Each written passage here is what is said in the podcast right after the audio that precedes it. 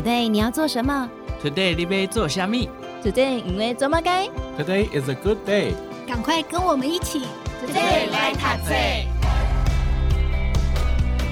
Hello，大家好，欢迎收听 Today 来读册，我是笑鱼，今天来跟大家分享这本书籍，叫做《除了病，我一无所有》。这根据卫生福利部呢，在一百零九年。抗忧郁药物的使用人数统计有超过一百五十万人是正在服用抗忧郁药物的，所以推测呢，台湾每十五个人就会有一个人罹患忧郁症。好，所以你要想，如果班上有三十个人，就有两个人是忧郁症哦，所以其实比例并不低。但是当然，我们对于这些精神疾病的了解可以再更深入或是更广泛一点哦。那么今天我们邀请到的就是这本书籍的作者洪子如来到节目当中跟大家分享。嗨，子如你好，嗨，大家好，好。那另外一位呢是咨商心理师庄子云来到节目当中，嗨，你好，大家好，好。那我想精神疾病它有一个困境之一哦，就是说外表看不出来。那 April 你自己是怎么看待这件事呢？其实我生病的这七年来，我刚开始都不太会向身旁的朋友求救，因为我不想要给我身旁的人负担，就是我也不想要有那种情绪勒索的感觉，就是。就是我常常收到读者的讯息，我知道那个压力，所以我不想要造成我身旁我爱的人有这样子的压力，所以我就开始在一直寻找一些自救的方法。嗯，那其实我最近发现，就是世界上的很多服务，其实就是一种陪伴。我今年从清迈回来以后，我每周都去按泰式按摩，对，然后我就是按了十次以上了，这样子，身体已经松软疲劳到没有东西可以按，然后。意思是按摩已经变得不舒服了，然后我还是一直去，然后我就在想，为什么我喜欢这件事情，我甚至成瘾这件事情，到底我成瘾的是什么？然后后来我发现，我是想要花钱买一个能好好对待我身体的人，这可能跟我的性暴力经验有关系。然后我也发现，我喜欢那些不认识、与我无关的陪伴。我发现这个陪伴是没有任何的牵挂，没有任何的压力，然后甚至我觉得很自由。嗯，然后我就想起说，我平常跟我有关系的一些这种亲情、友情、爱情、工作，就是我总是有意的想要担任起这样的一个好角色，我想要当一个好女儿、好朋友、好情人，或是好伙伴。嗯，那其实这些关系在我身上。我都觉得有一点重，有点重量，有点压力，嗯、所以我我最近开始，我觉得我的自救行为是我开始去买这些陪伴，嗯、就是无论我去运动中心，然后或是我去瑜伽课，或是我的爵士骨课，或是我买的医美疗程，其实这些任何的服务，或是酒吧、餐厅，很好的餐厅，这些东西我都是在买一个陌生人的陪伴。有一次很好笑，就是我。工作真的压力太大，这样子我真的快爆掉了。我就我每次去上骨课，我的课本都我每次都有就是写一张纸，但是那张纸下次就不见，这样、嗯、就是跟老师借骨棒，连自己的骨棒都没带，我就脱外套跟老师说：“我们来数鸭吧。”所以，所以就其实其实我发现，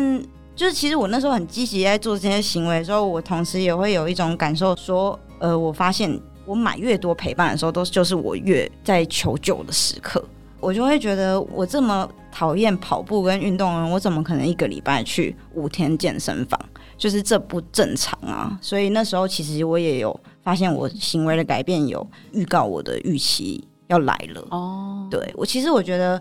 很多病视感，网络上很多人都说什么哦，你要有病视感啊。然后其实我很不喜欢这种说法，我觉得这个病视感其实这件事情是。要靠经验，你真的是要靠不断的发病，然后累积经验，你才会掌握那一些很难以定义的感受。嗯，对啊，所以所以你看，我七年了，然后我到今年才发现，说我需要的陪伴是不认识的人的陪伴。其实我觉得我很感谢 April 特别讲病识感这件事情，因为过去我的经验访问了很多医师，在谈论疾病的时候，我们都会有说要有病识感。你要去看医生，所以我就一直以为说病逝感这件事情是自己可以轻易察觉的，但是一直看到 April 书之后，我才知道说原来不是可以那么轻易的去发现说，OK，我现在我得看医生了。所以我很感谢 April 就是分享这些经历，那我觉得也可以给就是身边的人一些提醒，我觉得也很棒。好，但是因为 April 出书之后，我想出书前后一定都会有一些不同的经历嘛，特别我觉得。嗯、就是在网上，April 也有粉丝团，某个程度上在公众面前曝光是蛮需要勇气的，代表会有人支持你，也会有一些反对的声音。所以出书前后对你来说，有什么样的意料之外的事情是哇特别的温暖，或是特别的事情发生吗？嗯，应该说，其实出书以后我，我我更迷惘，这样就是我知道我自己的状态更混乱，对啊，有可能是出书之前，我一直觉得我有一个明确的目标，然后我只要去达成它，我就可以先放松了，这样。但是出版以后，其实呃，除了病是去年十二月出版的嘛，然后我那时候其实每天就是都在哭，这样，对，然后呃。然后，但是多半时候的哭是我，就是我竟然不知道我在哭什么，感觉到是我这些还没有被我解决的问题在向我就是嚎啕说，哦，他们还没有准备好，他们还在受伤。然后他听大家都说要好起来才可以讨论病这样子，对啊。但是因为我就是想要抵抗这个想法，我不想要成为受害者的沉默螺旋这样子。所以我出书以后，对自己的感觉是身体里面出现更多的声音。我出书这场实验是想要让我好受点，但是好像失败了。这样，对，我就觉得我不知道我下一步我要怎么做，我才可以更舒服。就毕竟出书是我想要让自己好起来的一个方法，对啊，但是。像是那时候去那个新闻哇哇哇的时候，其实那时候反馈就是很奇怪的，很好。对，我也有吓到，想说，哎、就是大家怎么人这么好这样？因为 因为因为因为以我以前在网络上发言的经验，其实我受到了很多攻击这样子。但很奇怪，现在就是去看那些留言都删掉了。他们是不是良心发现？就很奇怪这样子。但是就是我以前确实是收到很多攻击这样子。呃，我那时候新闻哇哇哇直播就是刷一排，大家都很就是的善意，我其实很感动。但我对其中一个留言很有感觉，他只留言说。有病逝感，少能治疗。嗯，然后我其实觉得他是在说我的状况，就是他觉得我好像可以有有脉络，有很有条理的在诉说我的情绪。然后，但是就是他在预测我。哦，对。然后那时候就感觉很不好，就是我很容易被一些这种观点刺激到这样子。然后，但是我就告诉自己说。他在预测，他描述我的状况，但是我可以不买单，这样。嗯，对，就是会收到很多人的留言，其实真的很多很多都是非常鼓励，就是甚至会写文章，甚至卡片。然后我我收到的这些东西，其实我觉得有点不真实，这样子。对，因为因为在节目上的表现那是另外一个我，但是实际上我不是长那样的啊，对吧？实际上我是一直在生病，然后一直在书写，才整理出那样子的文章，可以。练习讲出来，我就觉得这些鼓励我不配，会有这样的感觉，对啊，但是就是在慢慢适应中，这样子。其实这样子听 April 这样分享下来啊，我觉得 April 真的是一个很努力的人呢，很努力找了很多的方法在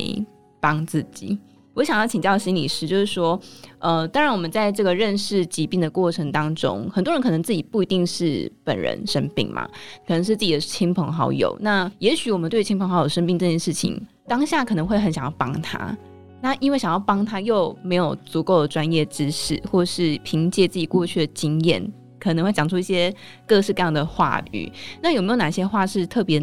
呃，不能讲的，然后有一些话是可以多讲的。其实我们在面对身边的亲友有负面情绪或者生病的时候，我们其实我们自己就会焦虑，就是很多时候我们会觉得，哦，我是不是要帮忙他？我是不是要帮他想办法，然后帮拯救他离开这个疾病？所以我们就会想要安慰，嗯，但有的时候那个安慰会。有点适得其反，比如说我们可能讲说，哦，你这样已经很好了，很幸福了，你要想开一点啊，你要放下啊，事情过去了。或者有一些长辈可能会说，啊，我们以前比你们更辛苦，你们现在有什么好忧郁？就是会有很多这种，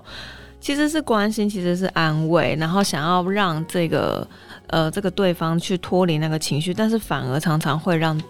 对方会觉得他其实是不被理解的，所以在不要讲的话，其实我们就是不要太过于正向跟鼓励啊。就是说不要说什么啊，你一定马上可以好起来了，不要这么担心，或者是说啊，那那嗯、呃，你可以加油啊，那你可以做些什么？这种正向的鼓励，其实有的时候对患者来说是一种变相的压力。嗯，那再来就是不要去责备对方。就是说，不要去告诉患者说，哦，那可能就是因为你抗压性不够啊，就是因为你没有很坚强啊，就是因为你怎么样怎么样啊，或者是说去责备他，因为生病的状态导致他没有办法好好生活。比如说，像之前我个案，就其实他是因为有重郁症发作，然后他很大概两个礼拜没有出门，然后也都没有洗头，然后他就说他一出门，他妈妈就问他，就跟他说，你头这么油，为什么不去洗一洗？他，但他他在发病啊，所以他没有办法，所以。呃，有的时候我们会用责备的方式去提醒你要把你自己照顾好，对对对。那再来就是不要去反驳或者是强迫对方了，对，就是当患者愿意跟你分享说他的想法感觉的时候，就不要去反驳说哦，你不要这样想啦，或者是你不要这样子感觉这件事情没有那么难过啦，没有那么严重，对，这个只会让对方觉得你不理解他。嗯，那所以我们能做的其实就是倾听跟陪伴，然后要给对方空间。就不要要求对方说要快点走出来，然后也不要给太多自己的建议啦。有一些人会很习惯给自己呃过去遇到的事情，他就会用自己的经验法则来教我们身边的人，但其实这个适用在你身上不一定适用在对方身上。那其实就是陪伴。那陪伴的时候，我都会提醒呃有问我这个问题的人，我就说你就想象你自己是一只猫咪。然后就趴在你的主人旁边，或者是趴在你要陪的那个人的旁边就好，你什么都不用做。嗯，当乌龟也可以啊。对，乌龟就是任何 任何的小动物，讲不出话来的，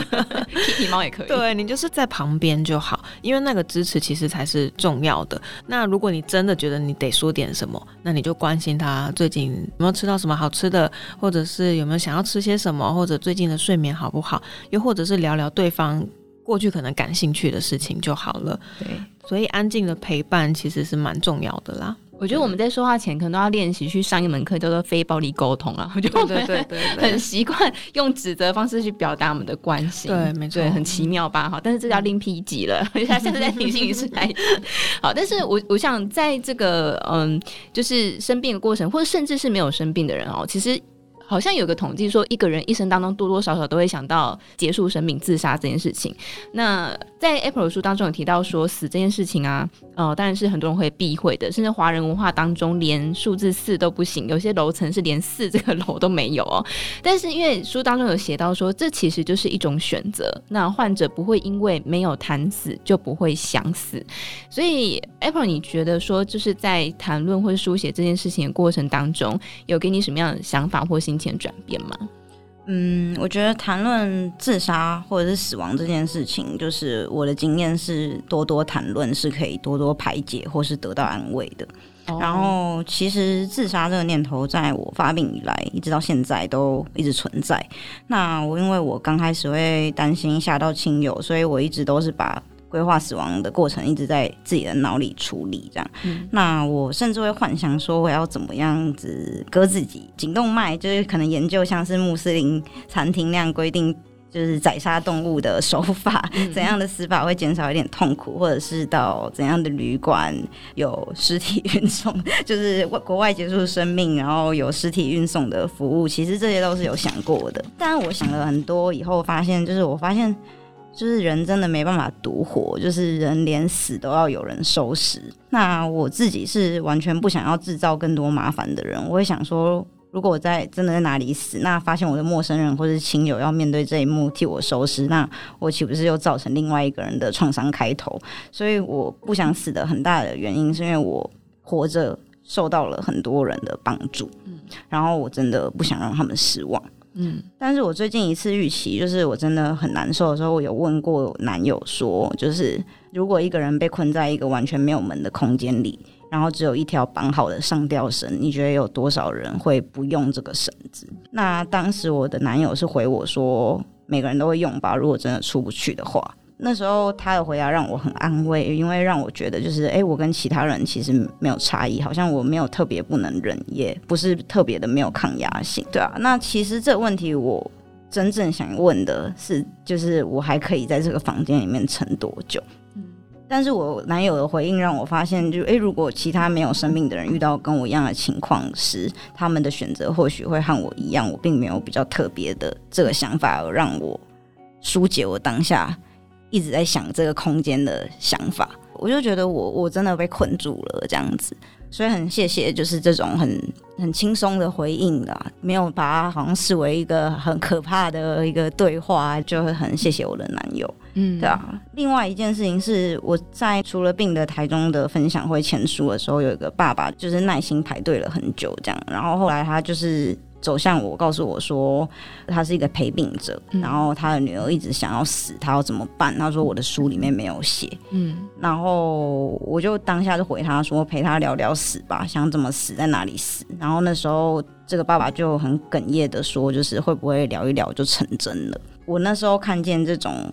担忧跟彷徨，然后向我展露的脆弱，然后其实。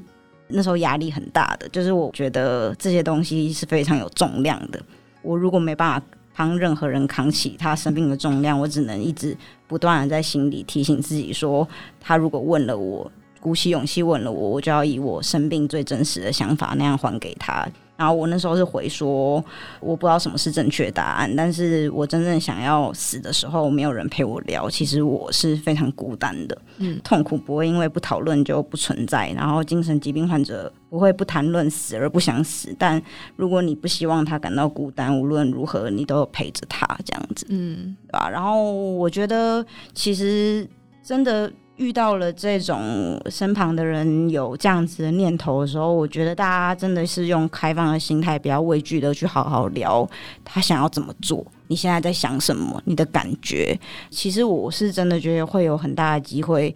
呃，如果爱你的人，他会给你一些跟世界上的连接，他是可以把你抓回去现实的。嗯，所以我希望大家不要这么避讳的去谈论死亡。对啊，就是如果你真的到最后都有陪着彼此，在心理上、精神上的话，我觉得其实对双方都问心无愧啦。嗯，他想要怎么做，那是他的决定，也是他的选择。那。能够陪伴的时候多陪伴，这样就够了。那当你知道你有家人想要有这个自杀念头，大家都很慌张。所以，如果是家人的话，可以怎么做呢？其实我们可以先去思考一件事情，就是当一个人告诉你他想死的时候，他在我们的这个文化里面，他是需要鼓起多大的勇气告诉你我现在想死。那因为我们的文化就是很忌讳这件事嘛，所以当他去讲出来的时候，其实某程度上他是在向你求救，那他也是在向你展现他的脆弱。那我们也可以去理解说，其实说出我想死，他背后可能还有更多的语句是我想要结束我现在遇到的痛苦，或者是我不知道我要怎么活下来。所以他其实是在那个阶段的，他是很需要一个陪伴跟倾听的。那如果我们只是就像刚刚笑宇说的，我们只是用责骂代替关心，就说啊，你怎么会这样子想啊？你这样死了之后，你妈妈会很难过啊，你家人会很想你。用这样的方式去指责对方的时候，反而会让这个在。呃，向你求救的这个人会更自责、更难过，嗯，对，所以其实我们可以稍微听一下，就是他们在想死的时候，其实有的时候是因为病症的影响，嗯，然后还有很多人他们心里有很多强烈的无助跟绝望感。就像我们不会要求一个腿断掉、坐在轮椅上的人，告诉他说：“你快点站起来，快点站起来。”因为他们没有办法控制自己，所以当有一些病友有这个很强烈的自杀意念的时候，他们也是处于一个可能没有办法。控制这个意念的状态，嗯，所以我们其实多去跟他们谈论，并不会造成他们真的去做这件事情，反而是可以让他们觉得，他们讲出这件事情不奇怪，我身边人是可以理解我的感受跟理解我的绝望的。我只能说这件事情很违反大部分人的直觉，对对对，很反直觉，所以大家都会觉得，哎，那我这样做会不会有反效果？哈，但是我觉得刚刚透过芷云心理师的这个分享，你会知道说，其实透过跟他陪伴讨论是。呃，可能会帮助他度过那一段期间的。好，那也想请教 April，就是说，因为在生病之后，你在这个网络上刚刚提到来自各方不同的一些看法跟想法，但对你来说，你觉得最需要克服的这个观点是什么？倡议而言，我觉得我最需要克服的是，我要时时刻刻的提醒自己，我推动精神疾病去污名化，一直都是为自己发声，就我没有办法代替任何人讲话，就是我只代表我自己这样。嗯、然后我曾经有收到一个网友留言说，这个人在推动精神疾病去污名化，但他根本是污名化精神病。然后这句话一直在我的脑中挥之不去。其实我也一直在我的文章或是我书里不断的提及。说我推动精神疾病去污名化的初衷，只是私自的想要调整身旁的环境，想要改变可能遇见的或面对的人事物，让自己好过点。就是我真的没有什么高尚的道德情操或是圣人心态，就是我想要透过自我揭露，让愿意想象的人知道我们现在正在感受什么、面临什么和思考什么。这是我推动精神疾病去污名化的方式。然后我当然知道很多网友。对于这件事情有原本的框架或思考，但是我想要说的事情是，忧郁症不只是有一种姿态跟面相，然后发病也不一定是要哭哭啼啼。我不会是你们理想中的推动者的标准模样，我也不想变成你喜欢的那种人。嗯，对，就是我其实一直以来做这件事情都是，呃，我记得是。应该是三年前吧，就是我开始在我的 IG 尾巴 take 就是精神疾病去污名化的时候，我就是想要解释我那时候躁郁症，我回来清醒以后要面对我所有做的任何事情的残局，就是所有的一切的毁灭，我要面对这件事情。那我是想要跟我身旁的人去沟通，我到底看到了什么，我到底经历了什么，然后为什么我会做这些事情。如果比起要说一个倡议者，我觉得我更是一个，我比较喜欢说是一个分享者，是我是一个病人，然后我是在分享我的经历，这个分享可以让人家更理解精神疾病，那这件事情对我来说是精神疾病去污名化。对，我蛮好奇的，你觉得什么样的状态底下你会觉得精神疾病去污名化这件事情它真的实现了？我我之前有想过这件事情，欸，哎。但我觉得他没有实现的一天。理想中的状态是什么？理想中的状态是看到有关于这类的新闻的时候，在雅虎的留言区不会看到太令人傻眼的评论。就是一些比较主流的媒体的新闻稿下面，其实会有很多会有很多人表达自己真实的想法。然后，其实我以前看那些留言，我是会很受伤的，也花了很多时间在适应。真的很多人对于。对于精神疾病有很大的误解了，所以希望如果这个有一天可以实现的话，但我觉得它是一个需要长期累积的过程。对，但是我觉得它真的需要一直去提醒，因为就是我觉得连精神疾病患者也真的没有那么了解自己。就是我生病到现在，我还是会不断有很多其实对自己的无名，就是我觉得对自己对于疾病的负面思考、自责、自厌、自卑。就是这些事还是会一直存在，但是我我觉得好处是我透过书写可以有一个好像一个清醒的状态去据理力争，告诉我说这些事情都是正常的。我有一本书在那边提醒我自己说，我曾经这么理性的看待自己的创伤过，这些情绪很复杂、很负面，但是全部都存在，然后这些存在都是正常的。其实我的书也一直在提醒我这件事情。把我拉住，这样子。嗯，对，有一些事情需要被反复的、不断的提醒啊。哦，嗯、那我想请教子云心理师，就是你自己在临床上观察，你觉得现代对于精神疾病的观点有什么不同？然后，呃，有没有哪一些是我们还可以更好、更调整的地方？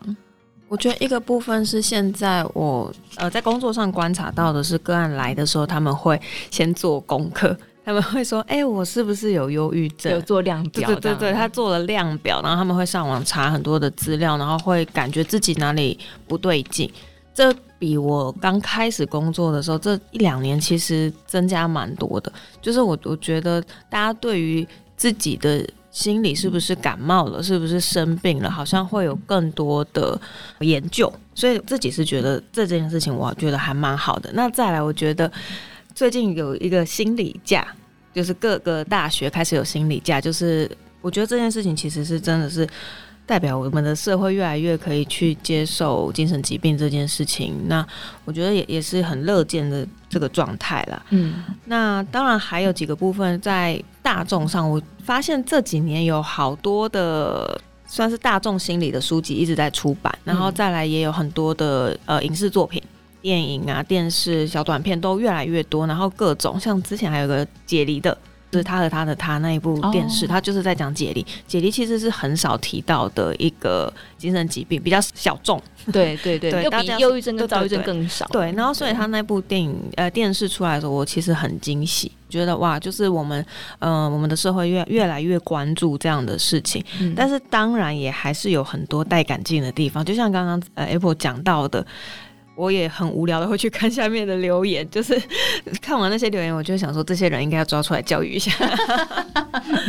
就是还是我觉得还是有很多人会以自己的主观的想象去评断，因为我觉得精神疾病它的难处在于，因为它就不像我们一般疾病、身体的疾病这么明显会被看见。对，那。大家都有感冒的经验，所以当我说我感冒了，我们就可以理解说，哦，那你可能喉咙不舒服，你可能流鼻水，你可能发烧，但不是每个人都有忧郁症或躁郁症的经验。当我这样讲出来的时候，大家就会觉得，嗯，真的吗？嗯，或者是说，啊，你起不来，真的吗？你没有办法，你没有动力，真的吗？就是我觉得那个理解的程度还是需要加强的，大概比较难去理解说。难受到连身体动都动不了，嗯，是什么样的感觉？因为我之前听过一个个案，他是主科工程师，嗯、他太太就形容说，他看到他先生一直在床上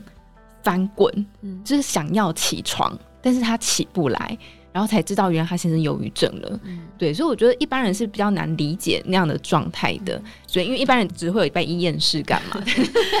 所以我会觉得那个同理心啊，同理心的训练。就是从小的这个教育的这个可能可以放进来，我们就是更长期的去培养我们的大众有这样子的一个去理解别人，或者是去用比较不那么主观的视角去看待一件事情的能力。嗯，好，影视作品的部分我们就期待 April 后续肯定。我 我想要推荐，我想要推荐两部电影，嗯、就是一部是《怒呛人生》Beef。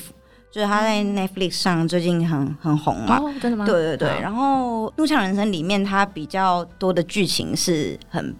暴怒的，做很多失控的事情。但是它里面有大概稍微提到说，那个女生可能是有忧郁症跟童年的阴影。嗯，对。可是后来发现，我对于就是 Beef 的解读不是愤怒，就是我是看见求救，就是我。觉得愤怒其实就是一种伤心，嗯，对，就是如果你看到一个只能仰赖暴富而活的愤怒的人，就是他会有多伤心，嗯，对，就是他需要做出多少毁灭才可以让自己感到平静。那其实我自己的投射感很强，然后我觉得如果。呃，每个人的求救形式都不一样。如果我们能有意识的知道自己正在求救，那会不会我们得到自己不理想的回应的时候，就不会那么伤心、那么愤怒？嗯、所以我很推荐大家去看《怒呛人生》。嗯、然后另外一部是《日历》，它叫做《After Sun》。然后《日历》其实是一个有点纪录片的形式，在形容一对父女，因为它真的太好看了，我真的不想要暴雷大家，但是我想要跟大家说，在里面看到的是精神疾病，就是。大脑疾病就是一个人就是一个病，然后世界上很多事情没有答案，连多数患者都找不到完美的解释。但是这部分就是日历的导演有做到，而他做的很好。他把这部片明显让人感到抑郁的原因跟可能性都抽离，然后在这个大家很爱抽丝剥茧找寻原因的时代，就是像是用角色的情绪和剧情堆叠，告诉我说事实不重要，他就是很不快乐。对啊，所以我很推荐大家去看这部电影，非常的温柔，然后他把坠落形容的很美。日历的历是哪个历？呃，那个美丽的丽哦，美丽的丽。我怕大家搜寻然后找到冷气，就是风和日丽，哦、对，风和日丽的日历。好，对，所以推荐大家这两部电影，对，是很棒的电影。嗯，April 最后有没有什么话想要跟听众朋友分享？首先就是很谢谢金周刊的邀请，真的。我那时候收到邀请的时候，我其实激动了很久。就是我觉得，呃，我从来没有想过谈论自己的疾病，呃，会有被这么主流的媒体看到的一天，这样子真的是很大的鼓励，这样子。然后我觉得这个鼓励也不只是鼓励我，也鼓励很多病友。嗯，因为其实我觉得大多数人对于精神病患者会有一种觉得他工作能力可能会不够强，或者是或者是会觉得他可能很令人担心的角色。但是我一直在我身上很努力的在破除大家对于精神疾病的想象。我差个题，嗯，因为刚刚你讲到说能力这件事情啊，其实那个杨立洲导演，然后跟纸风车剧团的团长，他们都是忧郁症患者，嗯，但他。工作能力都超好啊！嗯，对，应该说有一些读者，他们可能因为身边的关系，就是常常出勤，可能会被影响，对啊。那我我自己的方式，我会请病假了，对啊，就是提供给大家。我很喜欢艾玛史东在一个采访里面有说到一句话是：如果你知道每个人的故事，你就会爱他们的。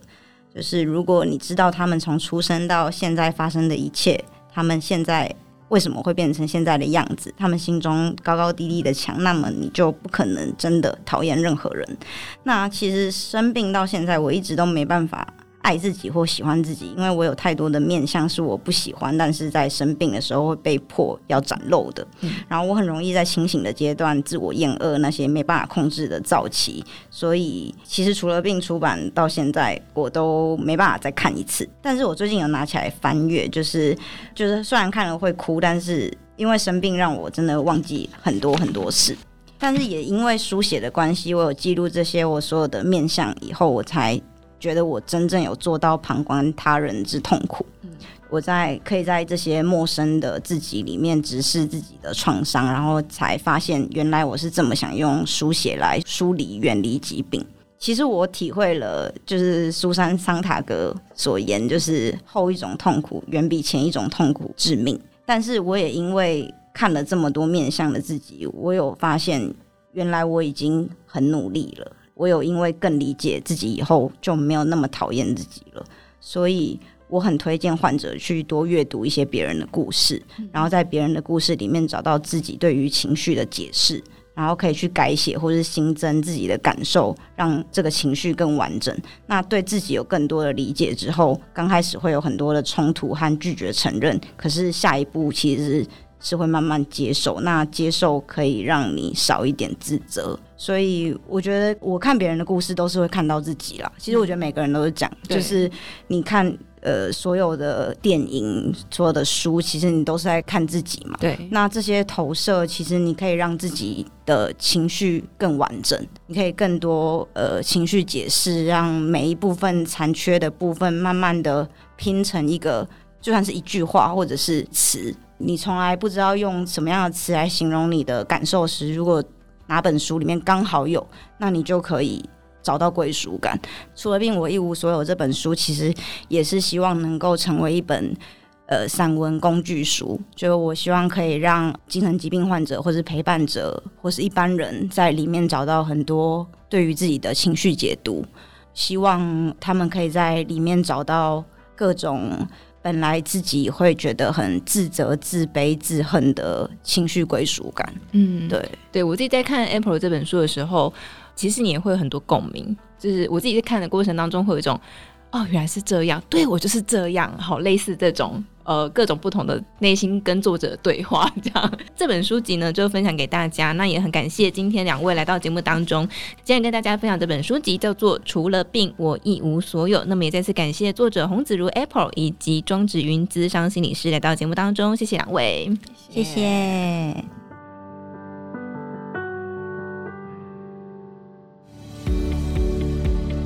听完 Podcast 节目，有好多话想分享，想要提问却无处可去吗？别烦恼了，现在只要点击资讯栏下方的 Discord 社群平台连接，输入昵称就可以立刻问问题，与主持人互动哦。让我们一起在学习的路上不孤单，等你来加入。